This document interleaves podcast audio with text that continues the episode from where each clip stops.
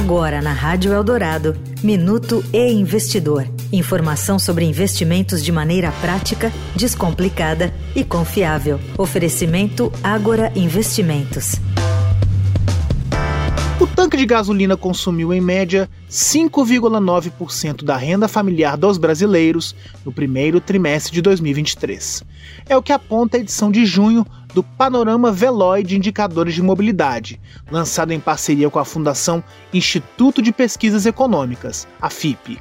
O estudo ainda traz o indicador de preços de combustíveis para o mês de maio. Sem contar com a mudança na cobrança do Imposto sobre Circulação de Mercadorias e Serviços, o ICMS, da gasolina nos estados, o preço médio da gasolina comum teve queda de 1,2% em comparação ao mês anterior, ficando em R$ 5,51 o litro.